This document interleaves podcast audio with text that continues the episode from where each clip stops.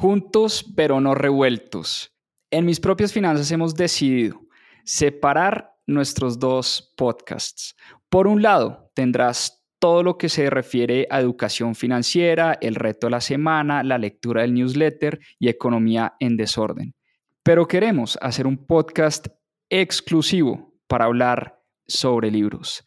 Tendrás los casi 100 episodios que ya hemos hecho de Club de Lectura en mis propias finanzas y todo lo que hemos aprendido a través de la lectura y además seguiremos subiendo nuestros episodios del Club de Lectura que hacemos los domingos. Te voy a dejar en la descripción de este episodio el link del nuevo podcast más 2.7 Club de Lectura. Espero te guste.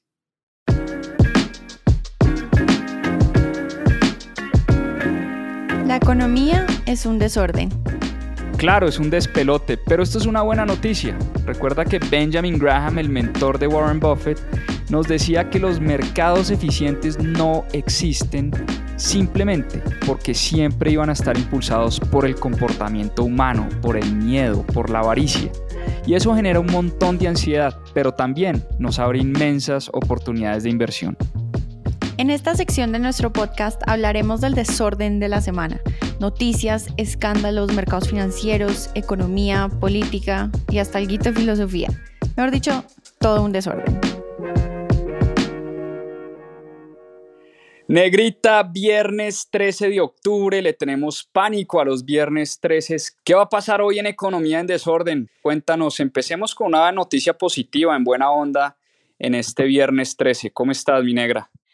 Bueno, esta semana vamos a estar hablando de muchos temas variados y vamos a empezar con una buena noticia. Claudia Golding es la tercera mujer ganadora del Premio Nobel de Economía y fue reconocida esta semana por su investigación sobre la evolución del rol de la mujer en el mercado laboral y las brechas salariales por género. Uno de los resultados de su estudio muestra que las mujeres estudian más que los hombres y por eso se ha cerrado un poco la brecha que hay de género. Y las mayores brechas se generan después de que la mujer tiene su primer hijo. Esto tiene muchas implicaciones también políticas y económicas que nos pueden ayudar en el futuro a mejorar y cerrar esa brecha salarial. Tú que eres madre de tres, ¿sientes que tener hijos afecta el tema de los ingresos y de la carrera profesional de la mujer?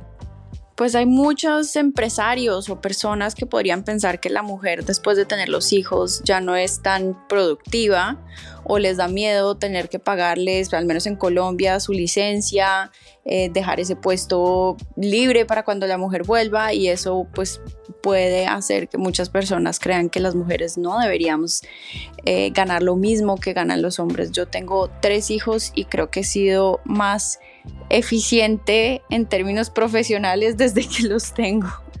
me consta, me consta, me consta. Bueno, pues felicitaciones para Claudia Golding, la tercera mujer que gana este premio de economía. Y te doy un dato, ¿sabías que en Colombia los hombres ganan el 10% más que las mujeres en promedio?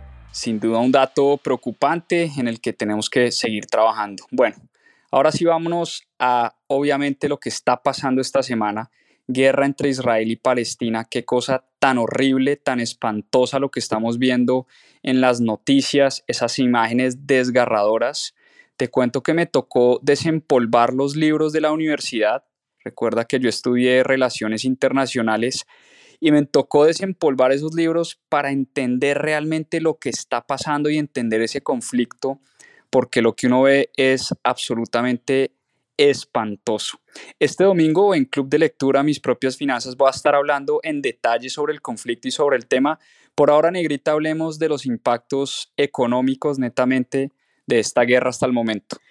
Sin duda las cifras que estamos viendo en muertes y heridos son bastante alarmantes y nos entristecen a todos, pero bueno, veamos un poco algunos impactos económicos que ha tenido hasta el momento esta guerra. El shekel cayó un 9% frente al dólar. El impacto en el mercado petrolero es enorme, el Brent se disparó y ya está cerca de los 90 dólares. Además, se teme una gran interrupción del suministro por parte de Irán. El índice Israel cayó un 7% y en Wall Street no hubo mucho movimiento después de los ataques de Hamas. Ahora, movámonos a Colombia. ¿qué está pasando en Colombia en el último mes? Bueno, pues en septiembre se empieza ya a sentir los efectos de la crisis, de la recesión. Septiembre fue el peor mes, negrita, para los comerciantes en Colombia. Se empieza a sentir esa crisis en las calles, la plata ya no alcanza. Tus amigos, incluso de Falabella, nos comentaron estos días cómo han bajado las ventas sustancialmente. Nosotros en el sector de la construcción vemos también mucha preocupación por la caída de las ventas de los inmuebles, en fin, a cuidar el bolsillo sin duda porque no se vienen tiempos fáciles. Y esto lo hemos visto también en la volatilidad del dólar negrita de 3.900 a 4.400, hoy alrededor de 4.200, en fin, ¿cómo hacemos para vivir con esta incertidumbre tan grande y más bien cuéntanos cuáles son esos factores que están afectando la tasa de cambio en Colombia. Bueno, así como lo dices, hay factores tanto internos como externos que afectan la tasa de cambio en Colombia. En este momento estamos viendo el valor del dólar un poco más fuerte en el mundo por las tasas de interés que tiene el Banco Central o la Reserva Federal en Estados Unidos. Eso atrae inversionistas, esos niveles de tasas de interés atrae a los inversionistas a Estados Unidos y asimismo espanta el capital de los mercados emergentes. Entonces, entre menos dólares entren a nuestro país, pues el precio del dólar aumenta.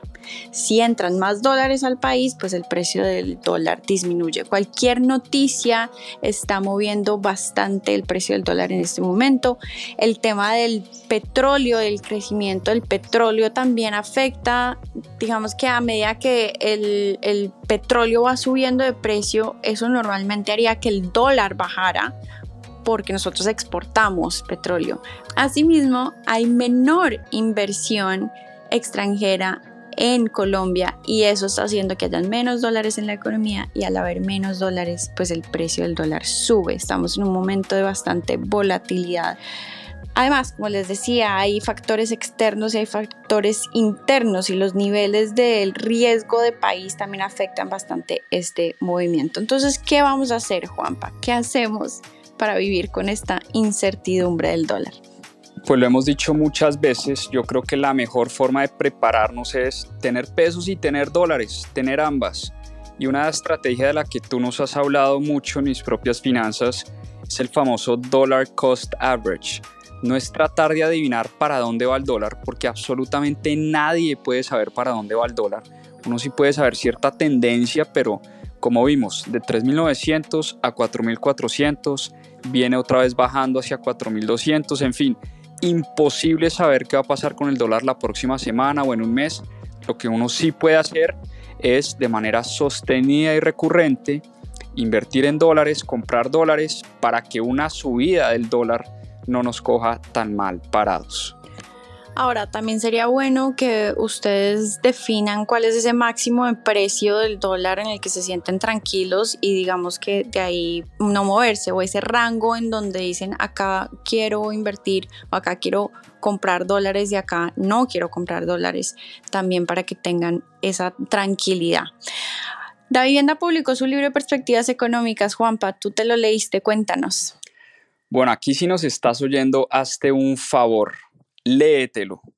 Te vamos a dejar el link en la biografía de este capítulo y hago un disclaimer enorme, Da Vivienda no nos paga por promocionar absolutamente nada, no tenemos ninguna relación, ningún vínculo directo con Da Vivienda, pero lo bueno se comparte.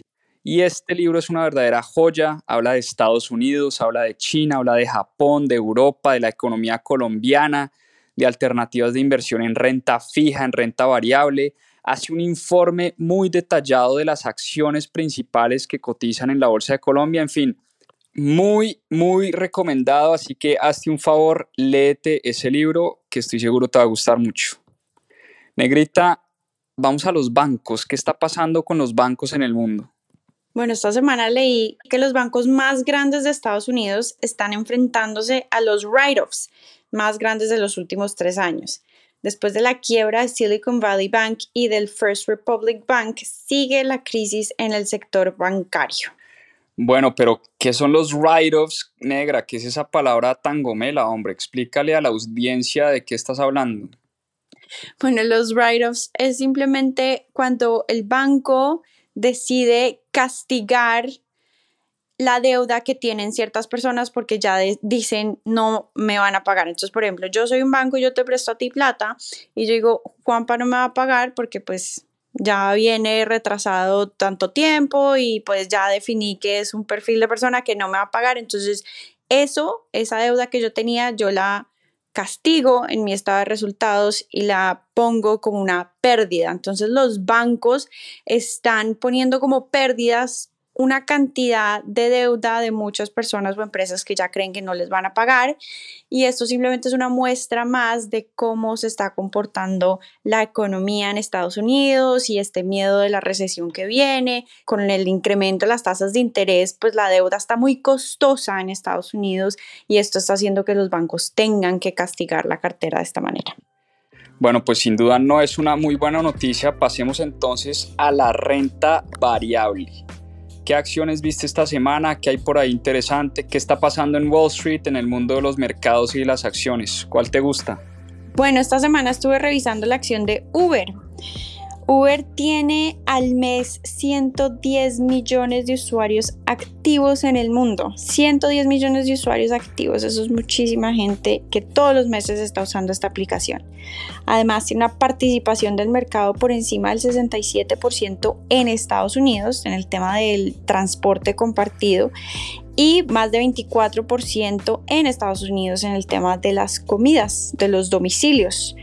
Ahora, la gente ya está usando la palabra uberización como un verbo y las startups de hoy en día hablan de, hacen referencia a Uber como soy el Uber de tal empresa, soy el Uber de tal servicio. Cuando tu empresa se vuelve un verbo es una gran noticia. Veamos cómo le pasó también a Google. Ahora todo el mundo dice voy a googlear en vez de voy a buscar por Google. ¿Qué más? En temas de resultados, las utilidades por acción han crecido un 97% sobre el mismo resultado del año pasado, sobre el mismo periodo del año pasado. Ahora bien, siguen perdiendo dinero. Las utilidades por acción en este momento están en negativos 0.18 centavos, están muy muy cerca de volverse positivos. Ahora, por primera vez en el último trimestre reportaron utilidad operativa positiva. Entonces, estamos viendo precios muy parecidos a cuando salieron a bolsa en el 2019, precios de 40 entre 44 y 45, pero con un panorama económico y financiero muchísimo mejor. Entonces es una acción que yo tengo en este momento en la lista. Me gusta, me gustan los estados financieros, me gusta la evolución que ha tenido y me gusta que con esa evolución el precio está igual a cuando salió. Bastante volátil, pero me gusta. Bueno, pues ya veo que continúa tu shopping negrita. Más bien, ¿por qué no nos cuentas por qué estás comprando ahora bonos del tesoro y sobre todo puntualmente el ETF del TLT, el TLT. Cuéntanos de tu shopping. Sí, esta semana estuve de, shopping y compré el TLT. ¿Qué pasa? Los bonos en este momento andan en su mejor momento y uno se pregunta por qué invertir en acciones cuando los retornos sobre las utilidades de estas 500 empresas del S&P 500 están bien parecidas al retorno de los bonos, siendo los bonos una inversión muchísimo más segura. Además, entendiendo que la economía se mueve en ciclos, veo que en la medida en que las tasas empiezan a bajar, el precio de los bonos va a subir. Recuerden la relación inversa que tiene el precio de un bono sobre la tasa de interés. Cuando la tasa de interés sube, el precio del bono baja. Cuando la tasa de interés baja, el precio del bono sube. Entonces, yo estoy viendo ahorita el TLT en precios de 87 con unas tasas del 5% yo creo que eventualmente las tasas van a tener que bajar porque recuerden, la economía se mueve en ciclos y no todo sube eternamente y cuando eso empiece a bajar, pues el precio del bono va a subir. Ya veremos cómo me va. Puede que las tasas sigan subiendo y que el precio del bono siga bajando, pero eventualmente mi pronóstico es que van a caer y por ende el precio va a subir. Ese fue mi shopping de esta semana. Me gusta, me gusta tu shopping. El TLT hoy está en 87 dólares al momento de esta grabación. Ha caído un 49% desde su máximo histórico. Así que toda la fe en el shopping de la negrita. Los dejamos por hoy. Este fue el desorden de la semana. Nos vemos en un próximo episodio. Cuéntenos también cómo les está yendo con los retos de la semana. Me encantaría saber cómo hace gasto consciente de ese reto que les pusimos el lunes y nos vemos en un nuevo episodio de Mis propias finanzas. A seguir aprendiendo. Este mes, el 30 de octubre, haremos un evento sin precedentes en Colombia. Por primera vez en el país, vamos a hacer una feria inmobiliaria que junta educación e inversión al mismo tiempo. Haremos un evento educativo donde aprenderás a invertir en el sector de bienes raíces como lo hacen los grandes expertos del planeta, pero además tendremos a más de 15 aliados de manera presencial para que puedas empezar a invertir en el sector de bienes raíces. Este es un evento híbrido, es decir, presencial y virtual al mismo tiempo. Si estás en Bogotá, todavía tenemos boletas para que asistas de manera presencial. Es el 30 de octubre desde las 3 de la tarde a las 10 y media de la noche. Y si no puedes asistir de manera presencial, también tenemos boletas para las personas que quieran sumarse y aprender de este sector fascinante. Te dejaremos toda la información sobre el evento en la descripción de este capítulo. Recuerda que si quieres profundizar en estos temas y aprender más sobre finanzas personales e inversiones, tenemos cursos y programas especializados. Visita nuestra página web www.mispropiasfinanzas.com.